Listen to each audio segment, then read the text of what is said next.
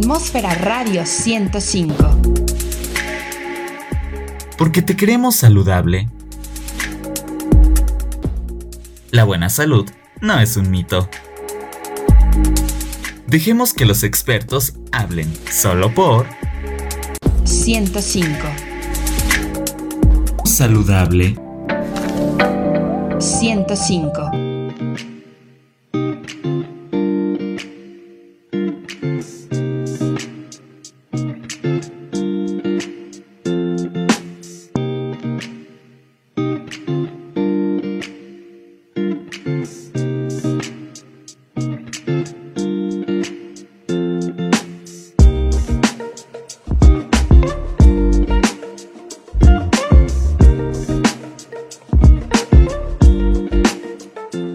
Hola, ¿qué tal amigos? ¿Cómo están? Es un gusto saludarles. Es un gusto siempre estar con ustedes y con la grata compañía de que siempre nos están escuchando.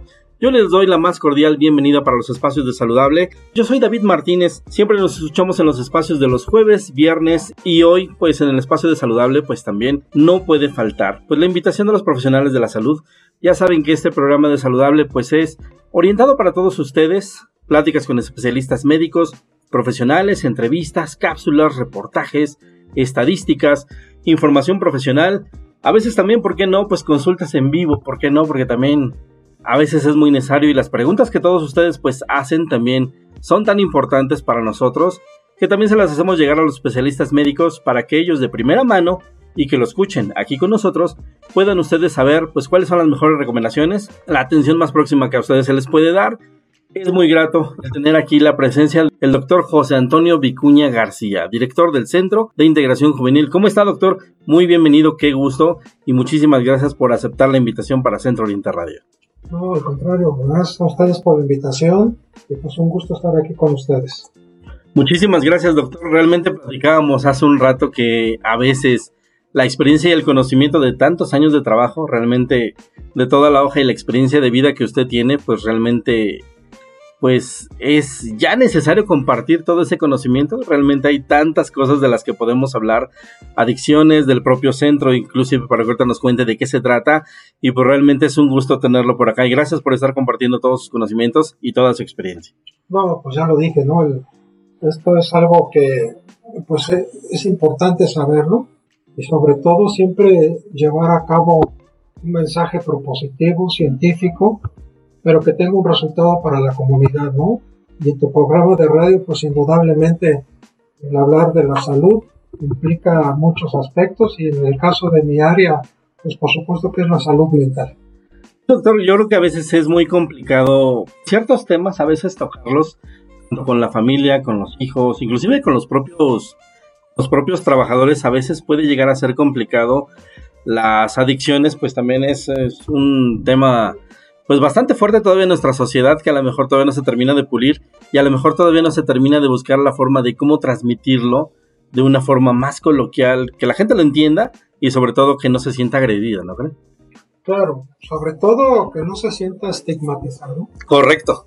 Y que vea que independientemente que es un padecimiento, pues tiene soluciones y alternativas. Y eso es lo que muchas de las ocasiones la gente desconoce que hay lugares profesionalizados, lugares importantes que ya llevan una trayectoria y que dan un resultado. Entonces sí, yo creo que es bien, bien vital que la gente conozca, sepa que existimos esas alternativas, pero sobre todo que va a haber un resultado como yo acabo de decir. Sí, claro. Y además que en este problema, sobre todo de la salud mental y de las adicciones, pues nadie está exento, ¿no? Yo siempre lo he mencionado que al igual también no llegan solitos estos problemas. Sí, no, claro. Llegan con toda la problemática social que existe en un país y que vienen en conjunto. Por lo tanto, sí es, es algo fundamental el conocer a dónde acudir, a dónde ir y, y que tenga, pues, insisto, una respuesta favorable indudablemente, ¿no? De hecho, también yo considero, bueno, y también por lo que hemos este, a veces platicado en otros programas, muchas de las adicciones o muchas a veces de los padecimientos psiquiátricos que, que, la población puede llegar a presentar, muchas veces son padecimientos silientes. Realmente a veces eh, para que la gente nos entienda que estamos hablando en, cuestiones cilindras que a veces pues no hacen ruido, realmente no presentan síntomas de primera mano, sino hasta a veces cuando ya el problema está un poco más incrementado, ¿verdad? Entonces esto a veces hace que sea un poquito imposible a veces la comunicación a lo mejor con las personas que tal vez tienen ya algún problema o que tal vez ya presentan alguna adicción, que a veces nos cuesta un poquito más de trabajo el poder entrar pues en su cabeza en su vida, en su sociedad. Y también hay otra cuestión muy importante. Usted dice que también todo esto no nace de la noche a la mañana. Es muy cierto, claro que sí. Tiene un, tiene un programa de, de, de, poderse crear todo este tipo de padecimientos, todo el tipo de adicciones, de cómo se van adquiriendo con el tiempo, por razones sociales, humanas, escolares, particulares, por todas las que las personas a lo mejor no se pueden ni siquiera imaginar. A veces también dicen algunos expertos o especialistas que pueden llegar a ser patologías inclusive propias de nuestro propio de nuestra propia mente. Quién sabe si sea cierto, doctor, a lo mejor y tal vez tal vez algunos dicen que sí, otros dicen que no, pero para eso es pues la plática con usted y primeramente pues yo creo que vámonos un poquito más atrás. Primeramente, doctor, el centro que usted representa ¿qué es? ¿Qué es el Centro de Integración Juvenil? Centros de Integración Juvenil es una dependencia del gobierno federal y que también es asimilada. ¿Por qué? Porque tenemos un patronato nacional también, es una asociación civil. Y este patronato está encabezado por el doctor Roberto Tapia Conger, que es un eh, médico muy renombrado a nivel nacional. Aparte también es el director médico del Instituto Carlos Slim. Y que bueno, pues también es el presidente nacional del patronato de los centros de integración así como la señora Kena Moreno, que es la fundadora de los centros de integración juvenil, y que con ellos eh, en el 76 fue eh, de alguna manera eh, aunado a la Secretaría de Salud Federal y por lo tanto tenemos doble función. Ok. Entonces, esta, esta, este centro, que son 120 unidades operativas en la República Mexicana, tanto de consulta externa como de internamiento, eh, nos dedicamos a lo que es la capacitación, investigación, prevención, tratamiento y rehabilitación contra las drogas y ahora con la salud mental. Y no porque no veíamos antes la salud mental. Para empezar, el trastorno por consumo de sustancias, cual fuere que sea, ya sea alcohol, tabaco o drogas ilegales, está incluido dentro de los trastornos psiquiátricos. Es decir, hay un manual de enfermedades psiquiátricas que ve médico especialista de la salud mental, y dentro de todas las enfermedades psiquiátricas también se encuentran los trastornos por consumo de sustancias. Por lo tanto, sabemos que una gran eh, mayoría de las personas, ya sea que venían con un problema psiquiátrico o que durante la adicción desencadenaron un problema psiquiátrico. Entonces, es vital que ahora ya el gobierno federal unificó estas dos cuestiones, salud mental y adicciones que se tienen que tratar de manera conjunta y que nuestra institución, yo te puedo decir que es líder en el manejo de todo ello, porque tenemos prácticamente 53 años de existencia y tú sabes que para que una institución se consolide tiene que pasar el tiempo. Por lo tanto, eso hace que hayamos mejorado y hagamos eh, muchos programas tanto de prevención y tratamiento para nuestros pacientes. Sí, claro, como, como dicen, cualquier dependencia, cualquier, digamos, marca, cualquier producto, cualquier servicio tiene que pasar su época de validación, su época, digamos, de prueba también, su época de prueba y error y también pues su época de implementación. Realmente yo creo que así es como funcionan casi... y de resultados, sobre todo, que es lo más importante, porque si no todo el trabajo hecho a lo mejor no conlleva nada. Ahorita comentaba, doctor, algo, algo muy importante que, que también era, era parte de una de las preguntas que nos hacía la gente usted nos comenta que parte de todas las cosas que se consumen, por ejemplo, como el alcohol, por ejemplo, a lo mejor, como el tabaco, eso también ya es parte de un, de un, de un trastorno también. Aunque sea en menor medida el consumo, digamos que sea de consumo eh, cotidiano, tal vez. No... Algo, importante que debe de saber la gente es que en las, en las sustancias adictivas no hay reglas. Y tampoco el paciente que inicia un consumo con una droga legal como puede ser el alcohol, el más común, nunca sabe cuándo pasó de lo, entre comillas, controlable a lo incontrolable. Claro. ¿Por qué? Es común que yo vea pacientes que me digan, no, doctor, pero es que a mi familia no le falta nada. Yo trabajo mucho. Yo tengo el bienestar económico para ellos. Claro, sí me gusta tomar.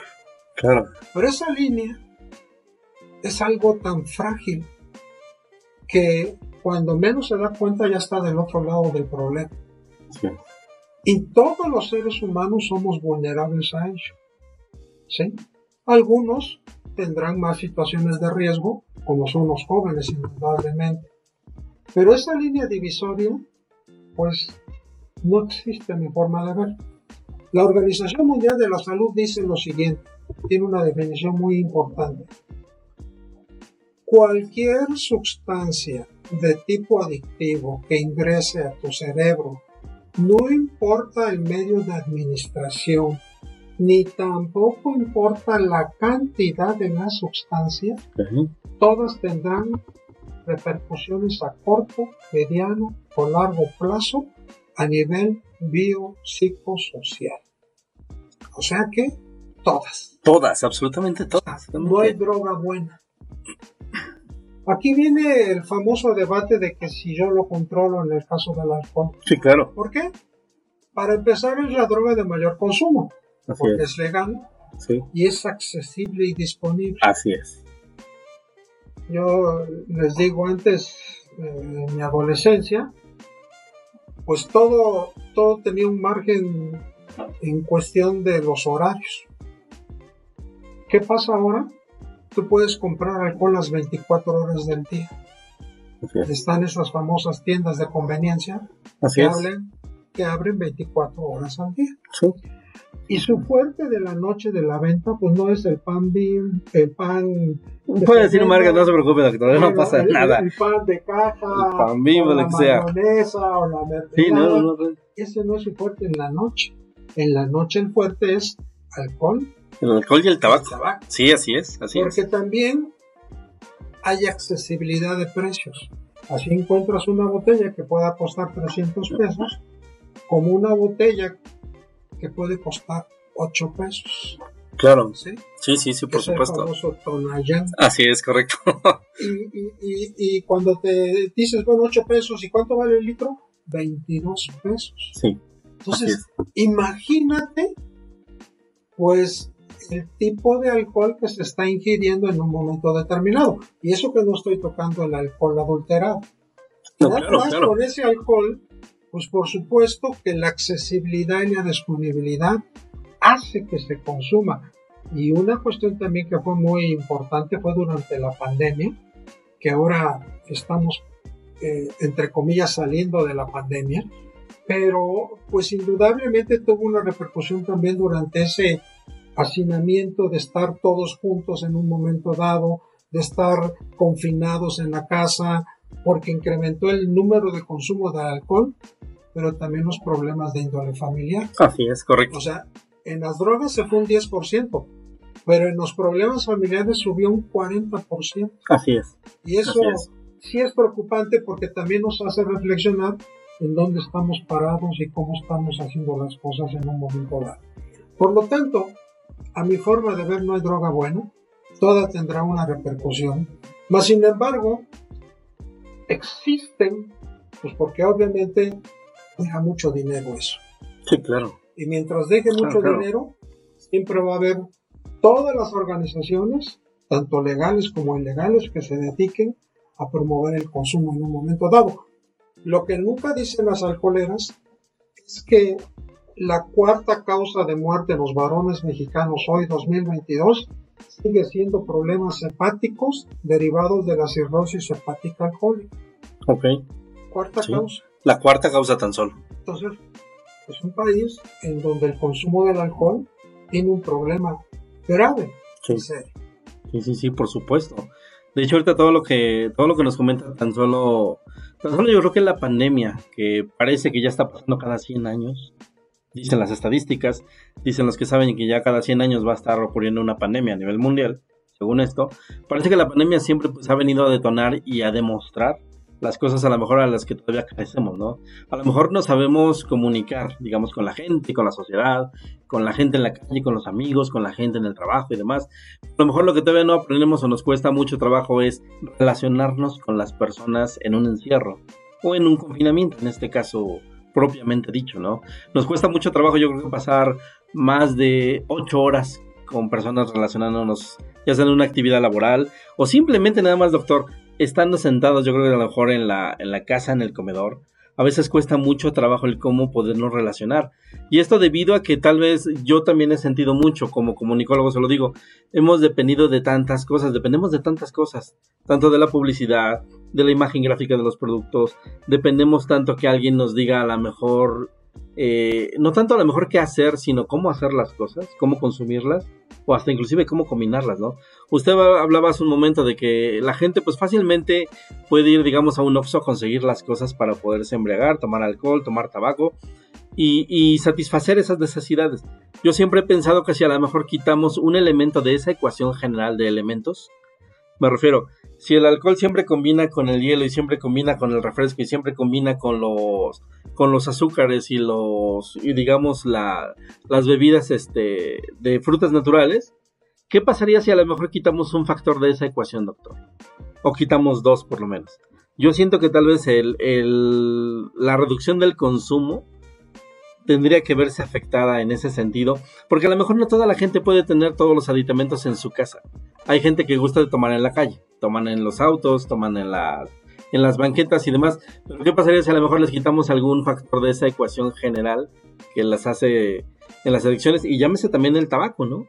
En cuestión del tabaco, digamos, tal vez si se elevan los precios, ya a lo mejor ciertos productos del tabaco, no sé, por ejemplo, como apenas este, los sistemas de... Por ejemplo, funcionó ahorita, pues los sistemas de vapeo ya están completamente Ah, sí. prohibidos en Puebla. Por supuesto, eso fue algo, algo fundamental porque se vendían a diestra y Sí, siniestra. claro, y sobre todo porque fue un autogol que ellos mismos se pusieron. Y, y yo te puedo decir que yo preguntaba de los precios de estos vapeadores con sin nicotina o sin nicotina y estaban en 100 pesos, el más barato. Sí, el más barato. ¿sí? Y eso a lo mejor de uso desechable y de uso genérico tal vez de dos, dos vapeadas a lo menos como se dice, Sí. y poderse conseguir otro. Pero fíjate que yo te quería hacer un comentario de que por qué las enfermedades psiquiátricas y los trastornos por consumo de sustancias se perpetúan generacionalmente. Porque esto no es de ahorita. Técnicamente para que todos lo entiendan, se heredan, se regalan o se aprenden. Pero tiene una cuestión ahí fundamental. Una cosa es la herencia, Que tengas factores genéticos de una enfermedad. ¿Y cuáles son las enfermedades más estudiadas por eso? Diabetes mellitus, hipertensión arterial, cáncer, trastornos psiquiátricos y trastornos por consumo de sustancias. Sí. Estas cinco patologías hay una cuestión generacional. Y efectivamente, como dije, está el factor genético. ¿La obesidad no entra dentro de ellas? Eh, eso se está abriendo nuevamente una brecha distinta del sobrepeso porque somos un país que también la manufactura de muchos otros productos ha habido esta parte que ha llevado a los seres humanos en nuestro Así país es. al sobrepeso. Pero nos vamos con las más antiguas. ¿sí? Entonces, hay algo que la gente no conoce que se llama epigenética. ¿Y qué cosa es la epigenética? Que durante el embarazo del producto o los primeros años de vida, que es la infancia primera, va a pasar algo. Durante el embarazo, un virus, una cuestión ambiental desconocida, a una situación de depresión de la mamá o de ansiedad o violencia familiar durante su embarazo. Ok. ¿Y qué pasa también en los primeros años de vida en la primera infancia, 5 o 6 años? Que si sigue, por ejemplo, un problema de violencia familiar, ¿y qué va a pasar? Si de por sí ya hay algo heredable, si ese gen no iba a aparecer, durante esta epigenética que estoy hablando, se va a encender. Y entonces se va a reproducir ya sea en la segunda infancia, en adolescencia o en adultez, una patología psiquiátrica o una trastorno por consumo de sustancias. Ok. Entonces nos damos cuenta que esta cuestión generacional, porque yo te puedo asegurar que no hay familia que no tenga un problema de adicción con uno de sus familiares, empezando por el alcohol o el tabaco. Claro. Y esta cuestión, obviamente tiene que haber otros factores, el aprendizaje, la enseñanza, el tipo de familia, etc. etc.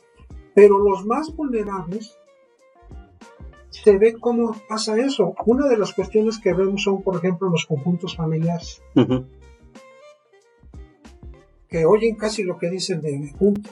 Sí, así es. Y entonces, por ejemplo, son de los que tienen la música a todo volumen, violencia auditiva, Sí, así es. el que escuchan que sale y le está pegando al esposo, a la mujer o a los hijos, violencia familiar, o Sí, dentro sí. de la casa de ellos, Violencia intrafamiliar, así es. salen los chavos y se van a los supuestamente áreas verdes, todas grafiteadas, Ujú. arbustos hasta arriba, y empiezan a normalizar el problema. Otros de los factores de riesgo que se aunan a los factores epigenéticos que yo hablo, ¿no? Y que se va desencadenando todo esto. Porque realmente todas esas son actividades adquiridas, ¿no? Se van adquiriendo, pues realmente conforme, conforme avanza el conocimiento y es realmente todo empírico. pero que Realmente. impactan en el cerebro. Ah, sí, claro, sí, sí, sí, por supuesto. Eh, Por eso yo Por decía supuesto. que impacta biológicamente, se encadena la patología. Realmente somos una sociedad y somos una generación extremadamente consumista, tanto de actividades, modas, estilos, productos y todo lo que todo lo que tengamos tal vez a la mano lo, lo tratamos de absorber, aprender y replicar. ¿Cómo? Fíjate cómo la, la historia de la humanidad tuvo grandes cambios. Yo siempre lo menciono. Antes, que no existía la luz eléctrica, Ujú, ¿qué pasaba? Pues todos se acostaban temprano, Así es. nada más la luz solar, que es lo que les ayudaba, etcétera, etcétera. De hecho, tan solo las actividades sociales eran muy diferentes. Aparece la luz eléctrica y oh, sorpresa, Se descubre todo un mundo. un mundo, pero también empiezan los trastornos del dormir, porque Sí, la gente es. se empezó a desvelar. Así es. Esta era tecnológica. Así es. Sí. Así es. Increíble que llegan los papás y me dicen, es que mi hijo no puede dormir. Ajá. ¿Y qué pasa? Eh, por ejemplo, el celular. Ah, no, sí, se acuesta con él. Duerme junto con el celular. Lo tiene a- eh, encendido Junto a la oreja. junto a la Sí, oreja claro. o abajo de la almohada, doctor. Pues lógico. ¿Cómo no se va a desvelar? ¿Y cómo no van a empezar a tener problemas de sueño? Además, algo que tú te das cuenta, que por ejemplo, no ven la televisión, las series las ven en el teléfono celular. Así es. Y sí, entonces es. la vista, pues obviamente va a tener un deterioro a largo plazo, por supuesto que sí. Sí, porque a lo mejor lo que la gente no sabe es que la vista se está reautoajustando a los dispositivos y al tamaño. Y de- en la neuroadaptación Así es. cerebral es muy Así es. importante y mágica. Es. Por eso es que las drogas también se neuroadaptan las drogas. Sí. Y por eso se vuelven, eh, eh, el fenómeno de la dependencia no es psicológico también, es biológico. ¿Cómo, ¿Cómo sabemos que se vuelve una persona dependiente a una sustancia? Para empezar, cualquier droga causa placer. Por eso se consume. Si no, no lo harían. Entonces, ¿cómo es esto? Vamos a poner el ejemplo que nosotros producimos ciertas sustancias que nos hacen sentir bien. Cuando vemos un chiste y nos reímos. Cuando vamos a comer algo que nos gusta, pues los empezamos a saborear, ¿no? Cuando hay una vida sexual satisfactoria, pues también eso causa placer. Sí, claro. Pero ¿qué pasa con las sustancias? Se van al 100, 200, 300, 400% de placer en el cerebro. Lógicamente que el cerebro va a decir, no, pues dame esto que me causa mejor estabilidad, Claro. me hace sentir mejor. Y es tan hábil el cerebro que forma receptores específicos para esa droga y desecha lo que nosotros hacemos. Los hace un lado, Ok. porque eso le causa más dependencia y más placer. Y ese es el fenómeno de la adicción biológica también. que se refuerza con todo lo que tú ves a tu alrededor. Yo creo que también es, es muy en correlación y creo que todo, todo el resto de la población lo podemos ver en la, por ejemplo, en el consumo de la cafeína, en el consumo del azúcar, por ejemplo. Hay gente que a lo mejor nos gusta muchísimo el café, ¿no? Y realmente sentimos que a lo mejor nos ayuda a generar más dopamina en el cerebro, nos mantiene más activos. A lo mejor el azúcar a algunos le, les eleva más este, la dopamina en el cerebro, a otros a lo mejor los tumba y los hace dormir. Lo toman como un relajante también, este, pues neuronal también, pero yo creo que es una forma también de cómo podemos entender, a, a, lo que me refiero, de cómo podemos entender el resto de la población, lo que causan las adicciones y las drogas, en la gente que las consume, ¿no? Porque también es, es muy falso que digan de que la gente puede decir, bueno, ¿cómo puedes hablar a lo mejor de drogas si nunca las has probado? Realmente creo que la gente que a lo mejor se pone a estudiar, leer, investigar y a lo mejor discernir, creo que realmente no necesita tal vez hacer el consumo de alguna sustancia adictiva para poder saber qué es lo que puede generar en el, en el organismo, ¿no? Sí, de hecho, hay varias modalidades de tratamiento donde incluso hay tratamientos de adicto a adicto. ¿sí? Sí, claro. Que pues eso eh, realmente tiene una pues una mejoría entre comillas. Eh, siempre, por ejemplo, la institución se tiene que marcar en estándares tanto nacionales como internacionales. Uh -huh. Y te puedo decir que centros estamos en un estándar alto. De 10 gentes que llevan tratamiento, 6 van a tener recuperación. Claro. Y es un estándar alto porque eh, el, el, consumo de las drogas es un problema complejo que involucra al paciente a toda la familia. Claro. Y esto pues se ve reflejado porque precisamente eh, esa accesibilidad y esa disponibilidad, vuelvo al punto, siempre está ahí. Y nuestro país es algo que está eh, dentro de este contexto. Por eso, por eso es que siempre se tienen que cambiar definitivamente muchos patrones de conducta en las familias, ¿sí? Eh, sobre todo cuando hablamos de la cultura del alcohol, que es una de las drogas, insisto, de mayor consumo, es porque pues lo hemos llevado y asociado con todo, ¿no? Cumpleaños, bodas, hasta los velorios, ¿no? Sí, así es, así es. Hay gente que empieza a repartir alcohol en un velorio, ¿no? Sí. Entonces, toda esta sí, sí. cultura hace, vuelvo al punto, normalizar.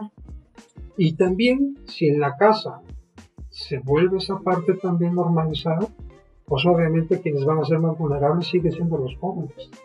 Ese es el problema en nuestro país. Claro. ¿Sí? Y creo yo que mucho definitivamente tendría que partir dentro de la misma casa. Alguna paciente me decía, no, doctor, ojalá agarren a todos los narcotraficantes, cierren todos los antros y se acaben todas las ventas de bebida y puntos de, venta de droga. No va a pasar. No, no va a pasar. No va a pasar. No. Y aparte que ya viene la legalización de la marihuana, que se detuvo, ¿eh? Sí, claro. Se detuvo porque parecía que ya este año ya se iba a legalizar, sí. pero se detuvo. Sí, sí, Ahorita ya quedó en los cámaras de diputados ya. Pero va a pasar. ¿Sí? Y aquí, pues indudablemente esa parte, hay, hay, un taller que tenemos en centros de integración que se llama ¿Qué le falta a tu casa? ¿Qué le falta a tu casa? ¿Ok? ¿Y por qué? Porque hacemos una analogía de la casa con la familia. Y decimos, para que una casa esté bien construida, necesita tener un buen cimiento. ¿Cuál es la analogía con la familia? Los valores. Claro. Se empieza a preguntar a alguien, ¿sabe de los valores? ¿Saben qué es un valor? Y algunos, pues, este, pues, este, a lo mejor, este, eh, el respeto, ¿no? Y así.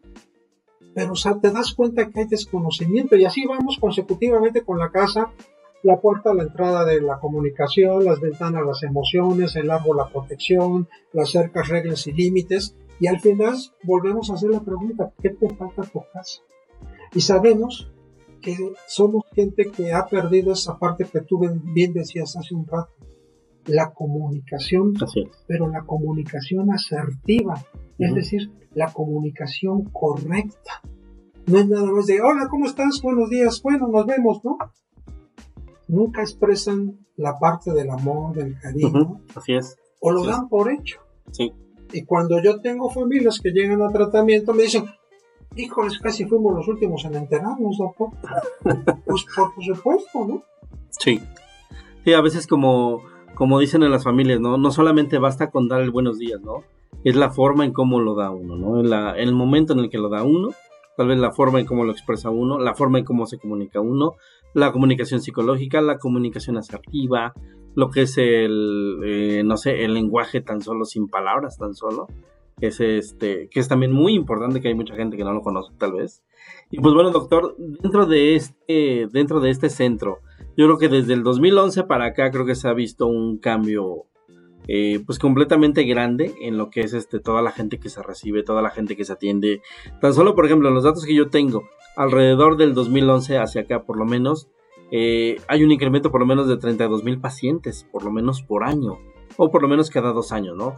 Pero a lo mejor lo que lamentablemente esta estadística a mí me arroja es que por lo menos el 73% de ellos son hombres a los que se atienden en el centro, por ejemplo, en el que usted está, y en los diferentes centros que tenemos en el país, ¿no? Realmente creo que es muy notorio a veces el problema de adicciones es más reflejado ahorita en los hombres que en las propias mujeres y parte de los adolescentes, ¿no? O que ahorita ya para el 2022, ¿qué tanto es diferente actualmente? ¿O ya estamos en una, en una línea igualitaria para todos? que efectivamente ha habido cambios. En los años 90, la proporción hombre-mujer era de 10 hombres, una mujer. Ok. 2022, 10 hombres, 6 mujeres. Va aumentando. Sí, claro. Pero algo que nos preocupa es en los adolescentes. En el caso del alcohol, las mujeres adolescentes están consumiendo más alcohol que los hombres adolescentes. Es preocupante. ¿Sí? Sí, claro. Porque también aquí tiene mucho que ver la parte, cuando nosotros hablamos de tratamientos eh, en cuestión de género, tiene una razón. En el caso de los hombres, la eliminación del alcohol es distinta a las mujeres. En los hombres es más rápida. En el caso de las mujeres es más lenta. ¿Por qué? Porque tienen mayor acumulación de grasa.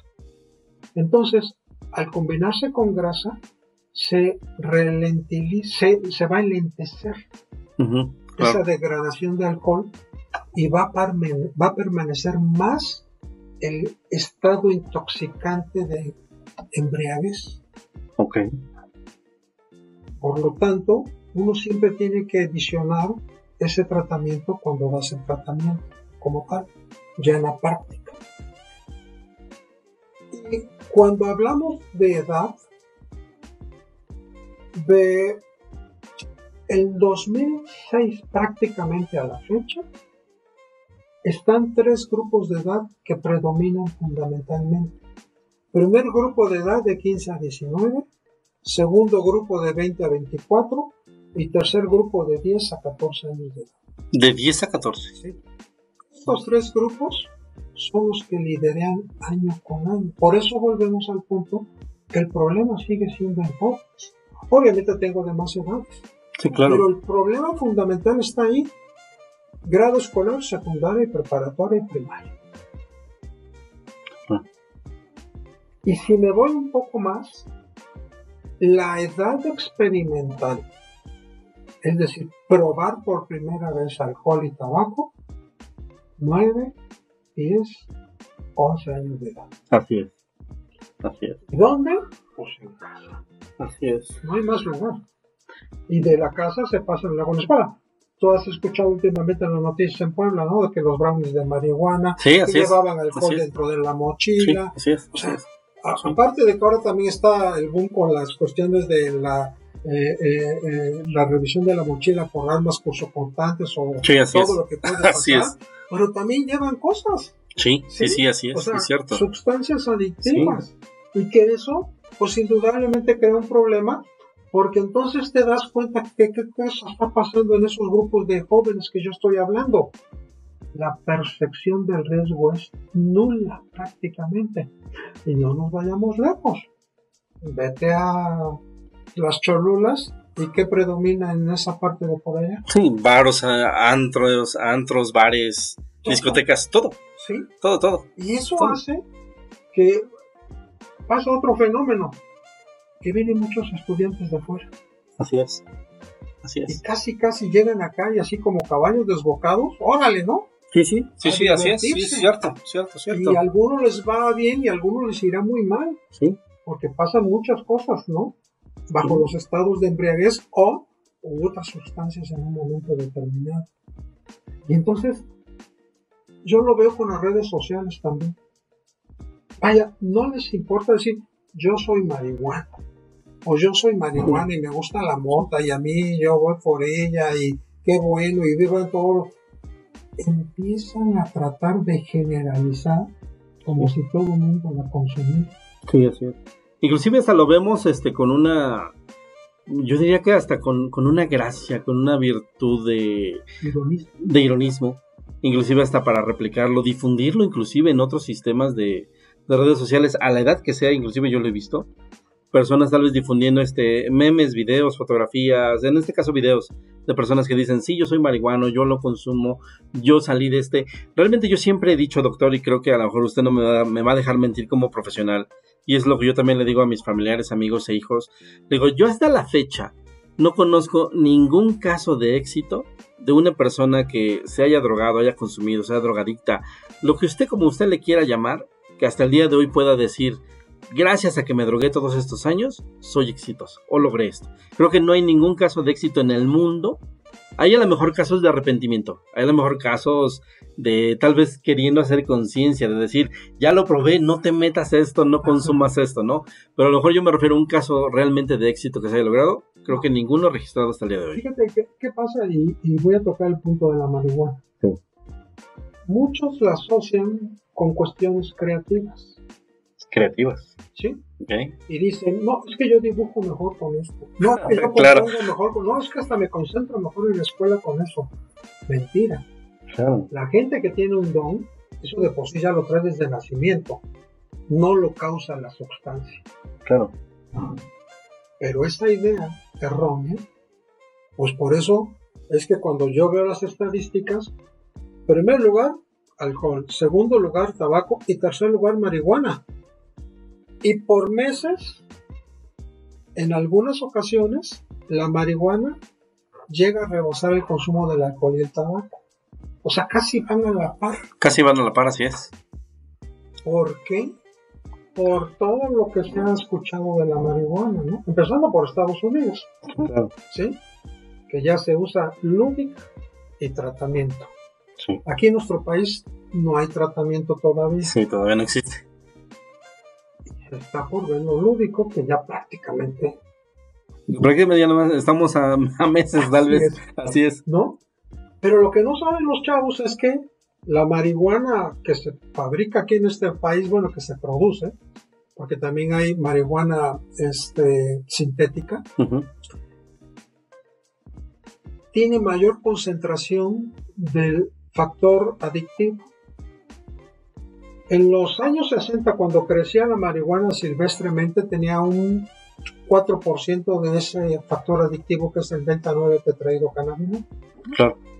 En los años actuales, con la manipulación genética de la planta, encontramos hasta un 20 o 30% de tetrahidrocannabinol. Más adictiva, pero también desencadena padecimientos psiquiátricos más rápidos Sí, claro. ansiedad, depresión o trastornos psicóticos. Y aquí viene lo, lo, lo más eh, controversial, que cuando vienen a tratamiento al centro de integración juvenil, comúnmente vienen para que se les trate la marihuana. Ok. O sea, por un lado, se consume prácticamente a la par de las demás drogas, pero cuando quieren buscar ayuda, van por el problema de la marihuana. Entonces, Sí, claro. por supuesto que crea una dependencia y que crea una situación, obviamente, con varias situaciones psiquiátricas alrededor. Vuelvo al punto tanto de él como de la familia. Claro, es, es muy cierto. Fíjese que ahorita, doctor, nos estaba comentando, eh, por ejemplo, en una, en una posición general de que para ustedes primero a veces eh, llegan personas, digamos, con problemas de alcoholismo, llegan problemas con, con personas de adicción, digo, con problemas de adicción, llegan personas con problemas de... eh, por haber este, inhalado sustancias, por ejemplo. En ese rango de, de- si lo pudiéramos colocar en un, en un, en un podium, por ejemplo, todo eso, ¿quién está primero como problema social? ¿El alcohol, las drogas, las sustancias inhalables, eh, Ah, cualquier otro? ¿Cuál sería el más, El- el, el más rango, este, mira, grave para, para voy a decir sociedad? primero cómo está la estadística que nosotros llevamos. Gracias. Te dije los primeros, este, primeros grupos de mayor impacto. ¿Cuáles son las drogas de mayor consumo? En primer lugar, alcohol, tabaco, marihuana, cocaína y metanfetaminas. Ok. El famoso cristal. Sí, sí. ese cristal eh, en los años en 2010 no tenía un repunte tan importante como ahora. Ahora cada vez está avanzando peldaños y casi se está emparejando con la cocaína. Claro. Y Puebla es un problema grave, el famoso cristal, porque Así es una es. droga muy barata, pero que causa estragos psiquiátricos importantes. Los, los saca fuera de la realidad, alucinan y deliran. Ujú. Ahora, ¿cómo vemos el rango de cuál es la... Ya dije que no hay droga buena, pero ¿cuál es la más problemática y la que causa mayor dependencia y el mayor daño físico? En primer lugar, está la heroína. En segundo lugar está la cocaína y a la par está la nicotina. Y oh sorpresa, porque muchos de los fumadores dicen, pero yo fumo poquito. Sí, claro. No, pues yo nomás fumo uno. O fumo mentolados, o fumo light, por ejemplo. Y lo que no saben es que el tabaco es la única sustancia que no tiene consumo mínimo. Uno o 20 será el mismo resultado. Claro que el que fuma 20 será más rápido, pero el que fuma 20, uno también será el mismo resultado. Sí, claro. Y de ahí vienen las demás, como la marihuana, el alcohol, el éxtasis, las metanfetaminas, anfetaminas, y la última que son los esteroides. Pero no por ser la última, no quiere decir que no cause daño. Sí, claro. Tuve una paciente físico-culturista y me dijo, en el mundo del físico-culturismo, doctor, hay dos tipos de personas. Las que aceptan deliberadamente utilizar esteroides y los hipócritas. O sea que todos. Sí, claro. y el rango de hipócritas debe ser mucho más alto de los que aceptan. Por supuesto. Por supuesto que sí. Aquí viene algo importante, fíjate. Independientemente que están los esteroides, ¿te has dado cuenta que se han popularizado los famosos suplementos alimenticios? Así es. Sí. Sí, sí, sí. Y hay chavos que compran un bote de este tamaño que les cuesta 5 mil pesos, por decirlo así. Y oh sorpresa con ejercicio y empiezan a tener Mayor volumen, Mayor mayor, volumen. mayor masa muscular. Y entonces me preguntan, pero no, doctor, es que están, pues me lo recomendaron en el gimnasio. Además, pues tiene proteínas y tiene carnitina y tiene bla, bla, bla, bla. Y yo les digo que hay una página en los Estados Unidos que es de la FDA, Ujú. Federation Drug Abuse, donde regulan todos los De la medicamentos. Federación Internacional del Abuso de las, de las Drogas. Y dice lo siguiente. Es como un, un mensaje que está pasando siempre. La FDA no aprueba ningún suplemento alimenticio. Mm. Entonces es como, ¿realmente contendrá lo que dice aquí? ¿Realmente hará lo que dice que hace? Pero como es un suplemento alimenticio se aprueba. Sí, claro. A diferencia, si fuera un medicamento, tendría que seguir un paso riguroso por otras situaciones. Sí, claro. Por eso supuesto. mismo la FDA se deslinda y dice, no, yo no apruebo ninguno. Es cuestión de cada uno si lo consume. Sí, claro. Por eso vuelvo al punto, se ha popularizado. Por eso digo que los esteroides, no porque estén en el último lugar, no decir que no hacen daño. Por supuesto que sí. Porque fíjese que algunas personas me comentaban, por ejemplo, en medios de comunicación, y es muy común, y yo se lo, se lo digo de buena, de, de buena fuente, a veces se piensa que en los medios de comunicación el hablar tanto de una, de una sustancia, de una droga, el hablar constantemente de ella, va a hacer que disminuya su consumo, y a veces es lo contrario. A veces también, por ejemplo, en el caso de ustedes como profesionales, en estas estadísticas que usted me pone que tal vez primero es la marihuana, luego la cocaína y demás, ¿qué es lo que hace que, que vayan adquiriendo este lugar de importancia? el fácil acceso a ellas, el bajo costo para poderlos conseguir. Eh, digamos, ayuda mucho, obvio, la publicidad y ayuda mucho todo lo que vemos en cuestión de la publicidad de mercadotecnia, mercadotecnia en la parte de afuera. ¿Qué, ¿Qué es lo que hace que se popularice más rápido? La ignorancia. Ok, sí. La ignorancia, y te voy a decir por qué. Eh, el desconocimiento hace que mucha de la gente piensa que no va a tener ninguna repercusión. Así es. Y nuestro país tiene un alto grado de dificultad en educación. Sí. La proporción de cada vez que alguien pasa de la primaria a la secundaria, prepa y universidad, van bajando. ¿sí?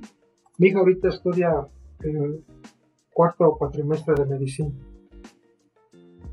Ya desde que inició han abandonado de su grupo prácticamente como 15. Y son muchos, Y son muchos. muchísimos. Entonces, esa parte de la ignorancia hace que también va de la mano con esa percepción de riesgo. ¿Sí? Y que las cuestiones de toda esta maquinaria que hace el parecer como que únicamente el consumir fuera para alegría en el caso de las legales, eh, ahorita se me vino a la mente que precisamente en esta época de, de verano, así te lo voy a decir como lo vi. Venía yo manejando, iba yo rumbo al trabajo sobre la Boulevard 5 de Mayo y de momento un tráiler todo descapotado con varias muchachas en bikini asoleándose promocionando una cerveza. Sí, La claro. asociación, ¿no? Sí, sí, así Ah, es. no, es que hace calor, hay que tomar. Sí. O para ciertos alimentos hay que combinarlo. Sí, sí. Va un poco de lo que tú mencionabas de por qué no quitar un factor en un momento determinado, Sí, realmente. fuera algo distinto y que pudiera haber, ¿no? Pero sí es un reaprendizaje difícil, porque la misma sociedad ha impedido y además ese factor de educación pues ha invalidado muchas cosas. Pero realmente no es imposible, doctor. Realmente yo, yo considero que si quitamos un factor de esa ecuación, por ejemplo, si quitamos el factor publicidad a lo mejor, puede también ser un detonante para que ayude a la disminución de muchos problemas de adicciones en muchos sentidos. Fíjate que eh, estoy de acuerdo, pero también decías tú que, que cuando se les hablaba de alcohol, casi casi los incitabas a que consumieran alcohol. No es cierto. Vaya, está bien descrito. Uno de los problemas de eh, salud pública en nuestro país es el embarazo adolescente. Sí, ¿Por qué? es. Pues no hay educación sexual en nuestro país. Sí, no. Y ahí está el resultado. Embarazo adolescente. ¿Sí? Que es algo grave. Tengo pacientes de 23 años que ya tienen tres hijos. Claro. Pues, ¿Cómo empezó? Pues desde los 15, obviamente. Y dices, ¿cómo? Por eso yo decía que los problemas sociales vienen en conjunto. No llegan solitos. Obviamente, este, eh, problemas de adicciones, problemas de delincuencia organizada, problemas de economía, problemas de falta de trabajo, problemas de abandono escolar, problemas ambientales. Todo en conjunto hace que se presenten los problemas en un momento determinado. Por supuesto, es lo que yo le comentaba, es realmente la suma de toda la ecuación, de todos esos valores. Y a veces no lo percibimos o, o, bueno, realmente creo que no lo queremos ver, ¿no? Creo que a veces es como, por ejemplo, también ahorita, eh, yo creo que a nivel sociedad, y no me vas a dejar mentir, a nivel México, muchas personas pueden aseverar que la relación entre sustancias adictivas con la relación entre problemas psiquiátricos no tiene ninguna relación una con la otra. Y no me vas a dejar mentir. Claro, piensan que son cosas independientes. Que son completamente cosas aisladas, algunas pueden ser hereditarias, algunas pueden ser adquiridas por un mal golpe dado en, no sé, jugando fútbol, cayéndose, un borrachazo tal vez en la calle, un accidente vial, un accidente automovilístico. Algunas personas a lo mejor pueden decir como algunos dicen, no, es que a lo mejor este empezó a tener problemas mentales por todas las películas que ve de terror, por todo lo que se mete en la cabeza. Todo el tiempo está leyendo a lo mejor novelas de este tipo. Así es. Una justificación errónea. Sí, claro. Desafortunadamente, ¿no? Sí, claro. Yo creo que esta cuestión a veces es difícil porque nos, nos traspasa y, y hace que se normalice. Quería yo también a, a mencionar acerca de que nosotros vemos las sustancias adictivas únicamente. Yo sé que hay gente que me dice que hay adicciones al azúcar, a los refrescos, a los videojuegos. Eso de los videojuegos está por verse eh, en el próximo manual de enfermedades psiquiátricas, aunque todavía entra en dificultad de control de impulsos. Pero hay, una, hay un apartado que no es una sustancia adictiva que entra dentro de las adicciones, que se llama ludopatía, que es el juego patológico. Y son todas estas personas que van a los casinos o juegan en los juegos de azar famosos. Que, si te das cuenta, pierden todo prácticamente ahí. Sí, realmente. Y ahí se asocia también con el consumo del alcohol o con el consumo del tabaco. Pero así como existe el grupo de alcohólicos anónimos, que es eh, la Central Mexicana de Servicios Generales de Alcohólicos Anónimos, que estamos también en convenios con ellos, también existe un grupo que se llama eh, eh, este, Jugadores Anónimos. Jugadores Anónimos. Y es un grupo importante. Okay. ¿Por qué? Porque saben que si no llevan tratamiento en un grupo, pues se van a desembocar otra vez en el mismo problema. Sí, claro. Y también tenemos obviamente un proyecto de tratamiento para ellos también, en centro de integración. Pero eso es dentro de las adicciones, y vuelvo al punto de los de la ludopatía que manejamos como sustancias y la que no es sustancia que es la ludopatía. Sí, claro, inclusive fíjese que en épocas actuales también se cree y dicen, y, digo se cree, se dicen porque realmente, y yo lo digo así, doctor, desgraciadamente, desgraciadamente en México no tenemos muchos manuales escritos, no tenemos muchos, eh, digamos, profesionales que se dedican a la investigación y al desarrollo como tal del estudio de las enfermedades tanto patológicas, las enfermedades psiquiátricas.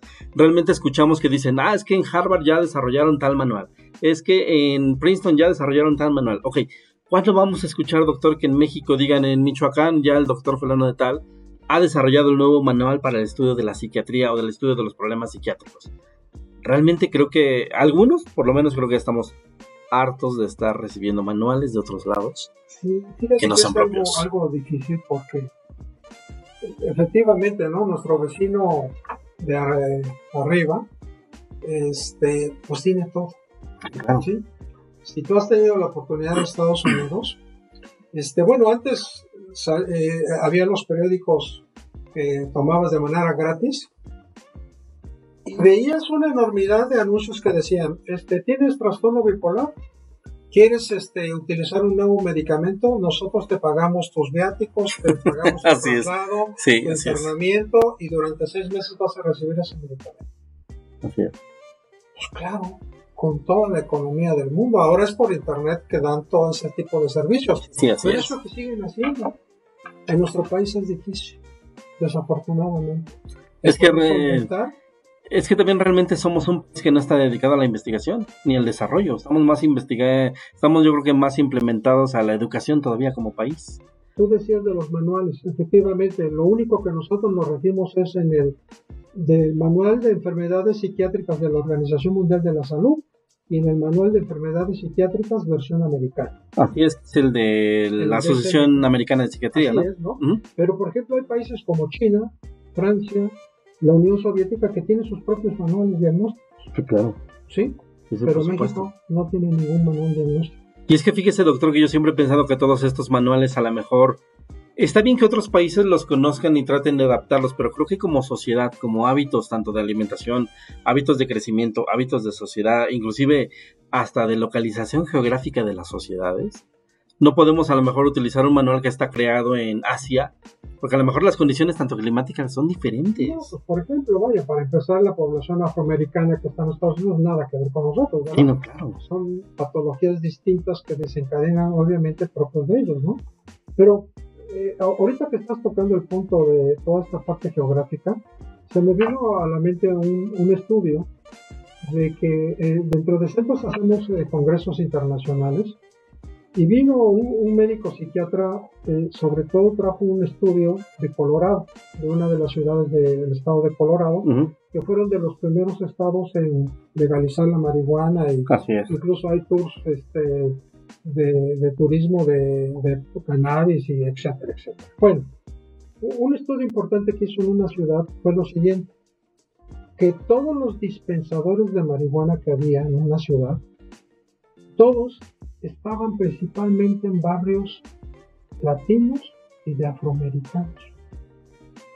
Y los barrios blancos había muy pocos dispensadores. Por lo tanto, la población blanca se tenía que trasladar a la población de estos... La población latina. Y, de afroamericanos para comprar la marihuana, pero también adquirían otro tipo de drogas y había más problemas sociales en toda esa área, ¿no? claro. No hay ningún beneficio. ¿Sí? No. Es, algo que, que maximiza siempre un problema indudablemente. Y esto hace pues precisamente que haya pues todo lo que hemos dicho, ¿no? Porque aquí, eh, eh, ¿por, qué, ¿por, qué, los jóvenes son más vulnerables? Porque los factores de protección son menos, son más los factores de riesgo. Nada más por el hecho de ser jóvenes ya es un factor de riesgo para ellos. Sí, claro. Porque tienen la accesibilidad disponibilidad. Y también también tiene mucho que ver por la falta del conocimiento. Ah, también, por también, ¿no? al punto, ¿no? Por eso decía que la percepción es nula. Y además, si eso la unamos que la familia es disfuncional, o que hay adicciones dentro de la familia, o hay violencia eh, familiar como tal, pues lógicamente esos factores van a ir aumentando. ¿sí? Y esto pues se va a ir reflejando también en el aprovechamiento escolar del alumno. Claro. Y o el abandono de la escuela también, o el embarazo adolescente. Y es que también hay muchas personas que, que pueden llegar a decir, y yo creo que todos, y lo hemos escuchado en todos lados, que a veces el ver los hábitos en casa no generan problemas, y cuando realmente sí lo generan. ¿A qué me refiero? Por ejemplo, eh, muchos pueden contar, no es que yo luego veo que mi papá se toma una copita de vino después de comer. Ok, es buena, dicen, para la digestión, especialistas dicen que es buena para la sangre, para la circulación y demás, pero a lo mejor a, los niños, adolescentes, les genera un hábito visual que les va generando un hábito después, conforme pasa el tiempo, de que eso lo asemejan con que les va a dar un poco más de distinción, les va a dar un poquito más de elegancia, que porque mi papá lo hizo, pues es un hábito bueno que yo puedo adquirir. Hay un, hay un este, video que se trabaja en un cuadernillo que se llama Que mejor lo haga en casa. Así es. Son los papás que dicen, no, no, yo prefiero que se emborrachen en la casa que ande allá afuera. Mentira. ¿Sí? ¿Sí? Lo que les debes de dar son factores de protección. Así es. Entre mejores factores de protección para un hijo, mucho mejor toma de decisiones cuando se tope con las drogas. Así es. ¿sí?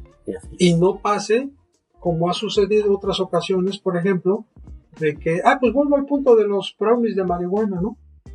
¿Por qué no todos fueron hospitalizados? Y solamente unos fueron hospitalizados. Porque, por ejemplo, eh, er, sobre todo fueron niñas, este, muy delgaditas, probablemente desnutridas, este, y, y las condiciones obviamente físicas no fueron las mejores y su cerebro fue más vulnerable.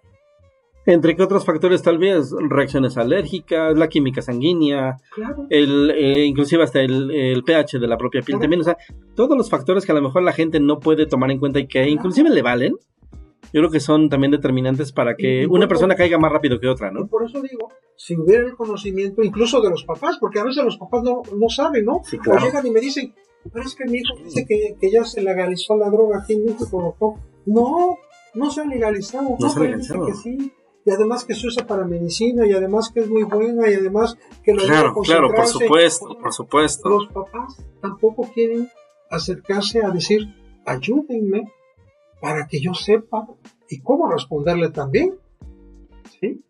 Y es que todavía existe el factor miedo con ustedes los especialistas, porque realmente lo que la gente no quiere oír es un, es un regaño, doctor. Ese es, el primer factor. Que piensan que los vamos a regañar. Así es, así es. Y, algo que yo siempre les digo, a ver, mi función no es juzgar, es ayudar. Sí, claro. Esa es mi función. ¿No? Entonces la gente debe de estar en el, en el entendido que sí requiere ayuda, porque se sienten eh, desfavorecidos ante lo que está pasando y además no saben cómo reaccionar. Y eso que no estoy tocando el punto que a veces dicen, ah, ya empezó a drogarse, lo voy a llevar a internar a un anexo. Sí. ¿Cómo? Sí, realmente ahí estamos generando el primero el factor rechazo y el factor discriminación, que es el que también hace que se incrementen esos problemas en, la, gente. Porque está bien descrito que el tratamiento aversivo, que es el maltrato, no funciona. Es Así como es. si tú vas a criar un hijo a puro golpe, pues por supuesto que no va a ser el mejor hijo después. No, va a volverse una persona golpeadora. Por Tarde o temprano va a desarrollar la patología. Así es, Así es. indudablemente, ¿no? Entonces, Así es. ciertamente son muchas de las cuestiones en las que eh, la familia tiene que entender, tiene que enterarse, tiene que buscar ayudas y obviamente instituciones como la de nosotros, que repito, somos líderes en el manejo de muchas cosas, pues está, está la, a, a la accesibilidad. Hay que usar los medios informativos, los medios electrónicos, el Internet, y se tiene que meter a la página. Por ejemplo, tenemos una página muy importante que es www.cij, de casa y de iguana, este, j de José, punto gov de gobierno.mx. Viene mucha información. Incluso en esa página viene un link que se llama autodiagnóstico. Y si tú te metes a ese link donde dice autodiagnóstico y le das clic, te va a aparecer diversos cuestionarios como es depresión, ansiedad, problemas de pareja, problemas de consumo de alcohol, de drogas y de tabaco. Y suicidio. Y entonces vas a contestar suicidio, por ejemplo. Varias preguntas. Al final de contestaste ese cuestionario de suicidio, te va a decir, tienes un elevado riesgo de llegar a cometer un suicidio. Claro. ¿Quieres ayuda? Le da clic y lo manda a, otro, a otra plataforma donde le pedimos sus datos para que un terapeuta se comunique con él. No importa de qué estado sea porque tenemos 120 unidades en la República Sí, Mexicana. ¿De qué estado, de qué condición social, de qué creencia, de qué lo que sea? Y Atención. rápidamente lo va a redireccionar y un terapeuta se va a comunicar de ahí de manera inmediata Perfecto. para ofrecerle tratamiento. Sí, sí, porque claro. lo que hacemos con este autodiagnóstico no es que sea un, un diagnóstico completo, es una orientación nada más. Pero es para decirle a la gente, está Acércate. pasando algo, Sí, está pasando algo, acércate. necesitas ayuda Claro, y te la podemos dar. Claro, claro. Eso es lo más importante. Y eso está de libre acceso. Oiga, está, está más que genial y realmente platicábamos ahorita, pues bueno, acerca de los trastornos este, psiquiátricos también. Bueno, realmente sabemos que afectan el sistema nervioso central, sabemos que, que son muy fuertes, son graduales, realmente no son de la noche a la mañana, van este, siendo exponencialmente. Doctor, químicamente, ¿existe algo que puede ayudar al que el cerebro funcione mejor? No. Claro, claro, ¿Sí? no, sí. Mira, la base teórica de todas las enfermedades psiquiátricas, incluyendo los trastornos por consumo de sustancias, es un desequilibrio químico cerebral. Principalmente algo que se llama neurotransmisores. ¿Cuáles? Dopamina, serotonina, noradrenalina, aminoácidos. Son los principales neurotransmisores y tienen subtipos. Entonces, cuando estos hay un desequilibrio, aparece la enfermedad psiquiátrica. Entonces, la mayor parte de todos los psicofármacos en la actualidad van dirigidos a esos neurotransmisores para estabilizar la química cerebral de ese cerebro. Pero eso no es todo el tratamiento, debe de haber el apoyo psicoterapéutico Claro. que es parte de la enseñanza del por qué tiene que evitar, mediante sus factores de protección, el consumo de las sustancias. Y también tratamos a la familia, indudablemente la ayudamos, en fin, es un tratamiento multidisciplinario. Pero el factor también biológico importa y por eso tenemos psiquiatras en la unidad en donde les van a dar un tratamiento farmacológico importante y adecuado. Tiene que ser el adecuado para cada persona porque realmente físicamente no todos somos iguales, no todos funcionamos Sí. iguales. Tiene que, tiene que ser inclusive graduado el porcentaje de consumo de cada cosa. Inclusive como dicen, ay, el chocolate me genera más dopamina y es el, digamos que la sustancia del amor, ¿no? Realmente hasta para eso debe de haber un consumo regulado que nuestro cuerpo debe de admitir, puede consumir e inclusive puede desechar. Fíjate, yo te voy a decir algo. Los extremos no funcionan. Tiene que haber un equilibrio. No hay nada perfecto, ojalá. Pero nos tenemos que acercar a ese equilibrio lo más posible. ¿Sí? Oiga, doctor, ¿me va a ayudar a hacer ejercicio? Por supuesto. Oiga, doctor, soy religioso, ¿puedo orar? Perfecto, te va a ayudar Adelante. todo en conjunto te va a ayudar, ¿sí? Sí, claro. Pero no te vayas al extremo. Ah, no, pues este, lo religioso me va a ayudar de eso nada más. No, no es cierto. Mm. Vamos a tratar de eso. Entonces, por eso decimos que en el tratamiento multidisciplinario habemos personas que van a tratar también de manera diversa todo eso. ¿sí? Desde las actividades lúdicas, eh, el tratamiento individual, de terapia grupal, terapia este, familiar, terapia farmacológica, todo vamos a incluir con nuestra experiencia que ya tenemos para dar un mejor tratamiento individualizado, como tú lo acabas de decir, Claro. y de la manera correcta también para la familia. Sí, lo más personalizado posible, ¿no? Por supuesto. Realmente, doctor José Antonio, eh, yo creo que hemos visto muchas campañas de prevención. Hemos oído infinidad de cosas que dicen, no lo hagas, está prohibido, deja de hacer esto, en cuestión de, de consumo de sustancias. Pero realmente, ¿existe realmente la prevención asertiva? O desde su punto de vista, ¿qué nos falta hacer para poder hacer una buena prevención ante todo esto? Mira, yo creo que eh, todas las campañas de prevención, porque nosotros tenemos muchas campañas de prevención, Así es. una de las cuestiones es, creo que la más importante es la misma familia. ¿sí? Si, si no tratamos de hacer un cambio en la familia, la cuestión va a seguir igual. ¿sí? Yo creo que, y también les digo lo siguiente, se tiene que ejercitar, no es como el que quiere bajar de peso. Pues si está sentado y quiere bajar 10 kilos, pues nunca lo va a hacer, ¿no? Pero Sí, si no. empieza porque, bueno, pues voy a caminar una cuadra, o voy a dejar el coche tres cuadras antes para irme caminando y regresar. O sea, tiene que ejercitarse. Sí. Y eso es bien importante en cualquier tratamiento, en cualquier prevención. Ejercitarlo para que tenga un resultado. Es como dicen algunos doctores, y bien lo dicen, todo músculo y todo órgano que no se ocupa se atrofia, Por supuesto, realmente, ¿no? hasta el cerebro. Sí, realmente compensarlo no se va, no se va a mejorar, Si tú ¿no? no le das cuestiones este, de factores de protección de tu cerebro, pues claro que no va a funcionar. Sí, por supuesto, Si estás escuchando por supuesto. cosas o, o estás este, eh, implementando otro tipo de situaciones, pues lógico que va a tener un daño, ¿no? Y más si le inviertes en consumo de sustancias, pues peor. Sí, por supuesto. Por ejemplo, doctor, de las últimas preguntas, a veces nosotros pensamos como medios de comunicación, como personas que nos dedicamos a esto, sentimos que a veces el comunicar acerca de estos temas, el entrevistar acerca de estos temas, sentimos que hasta ahí acaba nuestra labor o nuestro granito de arena para el apoyo que nosotros podemos dar hacia la gente. ¿De qué otra forma podemos apoyar para que toda la gente sepa, eh, trate de evitar el consumo, trate de evitar las adicciones? Eh, no sé ¿qué, más podemos hacer, porque a veces pensamos, perdón que lo diga así, pensamos que a veces en nuestra propia cancha lo que hacemos, ya con eso hicimos todos, y lo cual no es cierto. Mira, la, la realidad es que, eh, por ejemplo, te voy a decir algo. En Puebla existe el Consejo Municipal contra las Adicciones y está el Consejo Estatal contra las Adicciones. Así es. donde vemos una diversidad de dependencias que nos dedicamos a esto.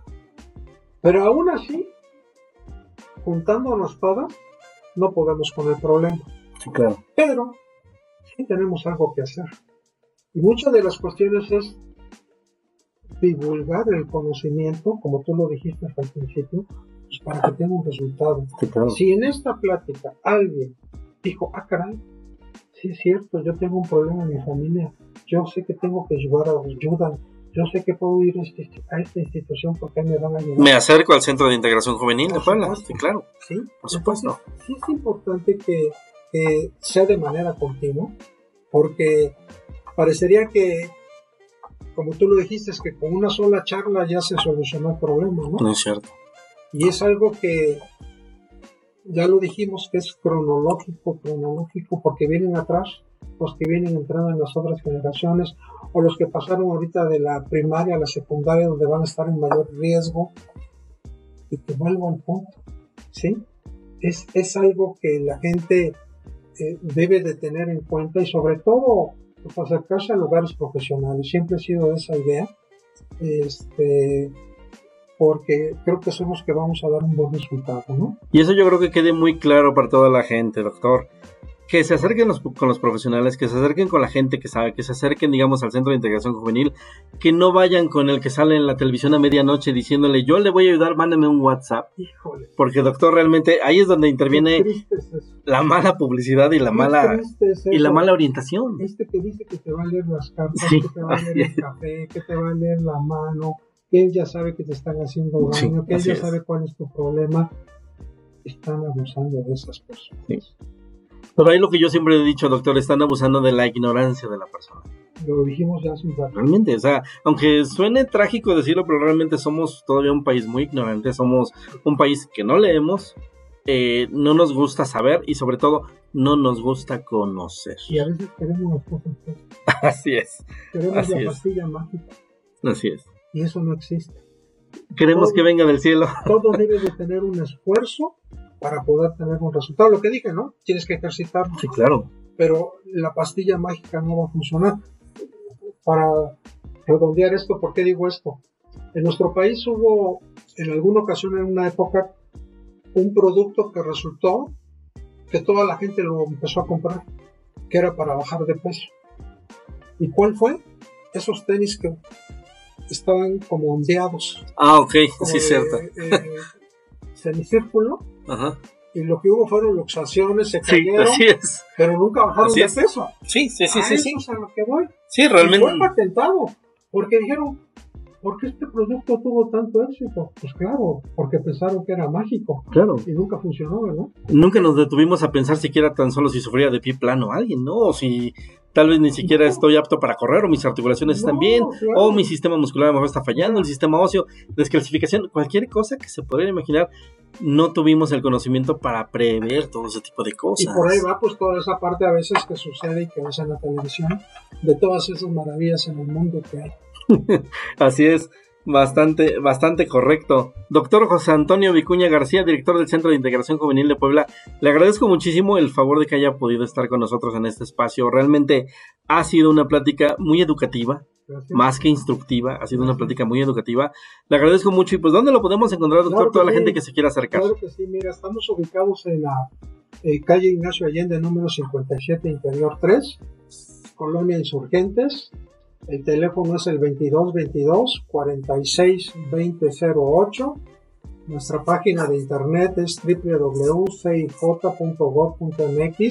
Tenemos nuestra página de Facebook que es CIJ Puebla.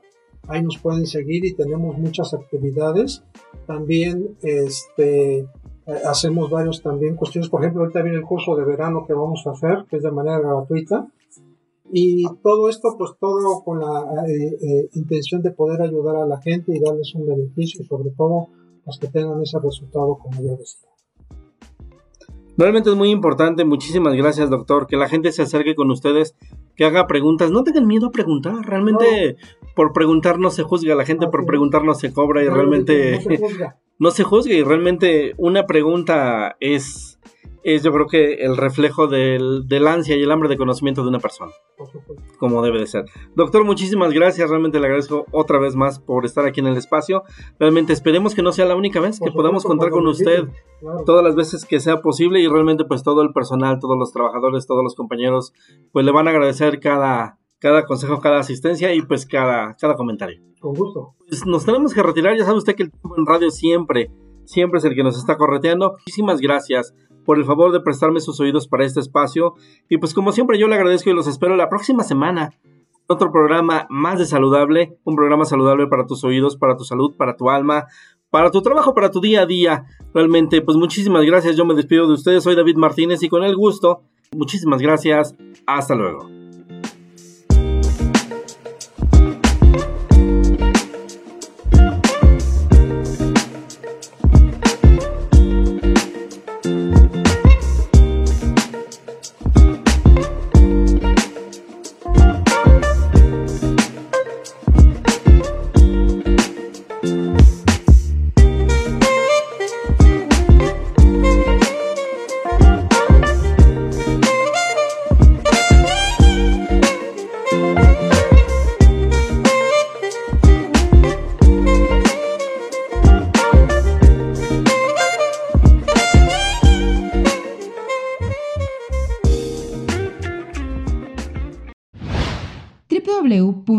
www.atmosferaradio105.witsite.com diagonal atmósfera.